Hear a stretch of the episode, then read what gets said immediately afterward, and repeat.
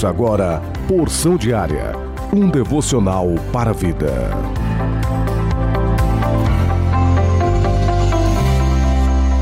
É com muita alegria que eu vos cumprimento com a graça e a paz de nosso Senhor e Salvador Jesus Cristo, nesta sexta-feira, dia 29 de abril. Plano anual de leitura bíblica se encontra em Juízes, capítulo 9, versículo 22 até o capítulo 10, versículo 18. Salmos de número 100, Provérbios, capítulo 14, do versículo 11 até o 12. Lucas, capítulo 24, versículo 13 até versículo 53. Porção diária deste dia tem como título Entre a mágoa e o perdão. Leitura bíblica, Mateus capítulo 6, versículo 14 e versículo 15. Pois se perdoarem as ofensas uns dos outros, o Pai Celestial também lhes perdoará. Mas, se não perdoarem uns aos outros, o Pai Celestial não lhes perdoará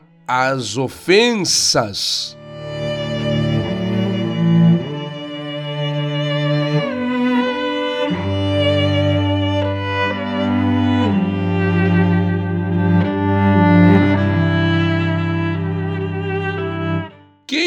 Viveu uma situação complexa entre outra pessoa? Quem nunca sofreu uma ofensa? Ou até mesmo quem nunca produziu uma ofensa? E o ofendido, ele tem duas opções. Ou ele guarda aquela mágoa e arrasta-se pelo resto da vida com aquilo, ou passa uma régua, perdoa e a vida segue não é verdade? Então, diante de uma situação de ofensa, o ofendido tem essas duas opções: a mágoa ou o perdão. Sabemos que para uma saúde emocional boa, só tem esse remédio: é o perdão. O perdão é uma limpeza na nossa alma. O perdão provoca uma faxina completa em nossa mente. É a cura real de nossas emoções. Agora, perdoar nunca foi, e no meu ver, nunca será um esquecimento. Não, porque perdão não é amnésia. Você vai lembrar, mas quando houve o perdão, você não vai sofrer duas vezes. É lembrar sem sentir a dor novamente. Agora, quando vivemos a mágoa, nós iremos sofrer duas vezes. Iremos lembrar, e no momento em que lembrar, a raiva vai aflorar, o desejo de vingança volta, e assim nós vamos nos matando a nós mesmos. Há muito tempo atrás eu ouvi uma frase, uma colocação, em que a pessoa dizia: é, viver com a mágoa é a mesma coisa de tomar veneno, achar que o outro vai morrer. Na verdade, é a gente mesmo. Então eu chego à conclusão que o perdão é absolutamente necessário. O perdão é um ato de misericórdia, é a demonstração ou a manifestação da graça. É algo injusto, é injusto. O perdão é injusto, porque justo seria que, da mesma maneira que eu ofendi, eu fosse ofendido. Da mesma maneira que eu fui ofendido, eu ofender. Isso é justo. Porém, quando eu libero esse perdão, eu estou fazendo o bem para o próximo, mas muito mais para mim. Eu estou limpando a minha casa e ninguém merece viver em casa suja, não é? E eu preciso saber também que nós não somos perfeitos. Não viemos de uma família perfeita. Não temos uma família perfeita. Não frequentamos uma igreja perfeita. Muito menos uma sociedade perfeita. E, consequentemente, nós teremos queixa um dos outros. Por quê? Vivemos em lugares cheios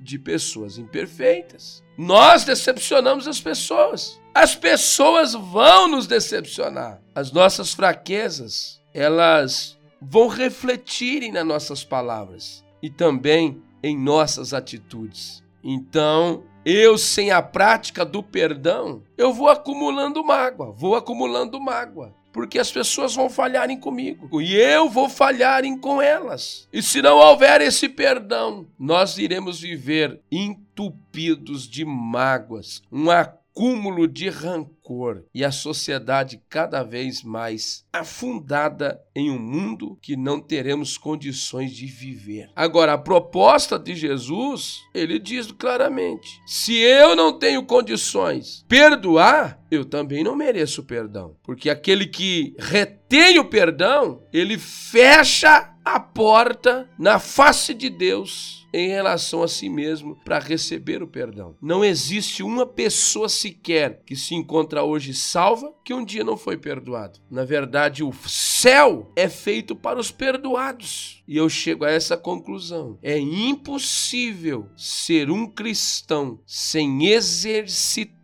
o perdão. Perdoamos assim como já fomos perdoados. E eu preciso lembrar que eu não fui perdoado por mérito. Eu fui perdoado pela graça. Eu alcancei graça e misericórdia de Deus e isso causou perdão. Não era eu reivindicando um direito, mas é um clamor por misericórdia. E eu quero dizer para você neste dia, diante da situação que você tem vivido ou que você está contemplando com os teus olhos, você tem duas escolhas. Ou você irá perdoar, limpar seu coração, clamar a Deus por isso, ou você continuará vivendo com essa mágoa. Eu garanto para você, o perdão vai te trazer alegria, a mágoa vai te trazer enfermidades tristeza, angústia, sem prazer de viver, que o Senhor te alcance e que te ajude a perdoar. Neste momento eu quero orar com você e por você.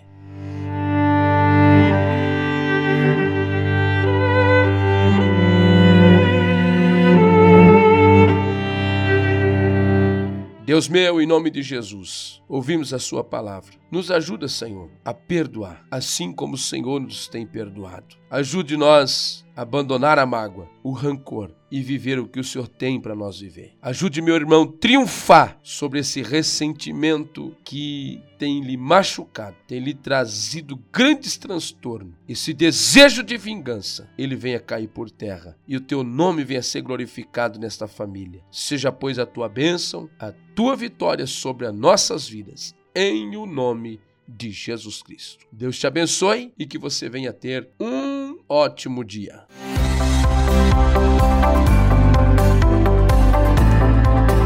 Você ouviu Porção Diária, idealizado pela Obra de Deus em Curitiba.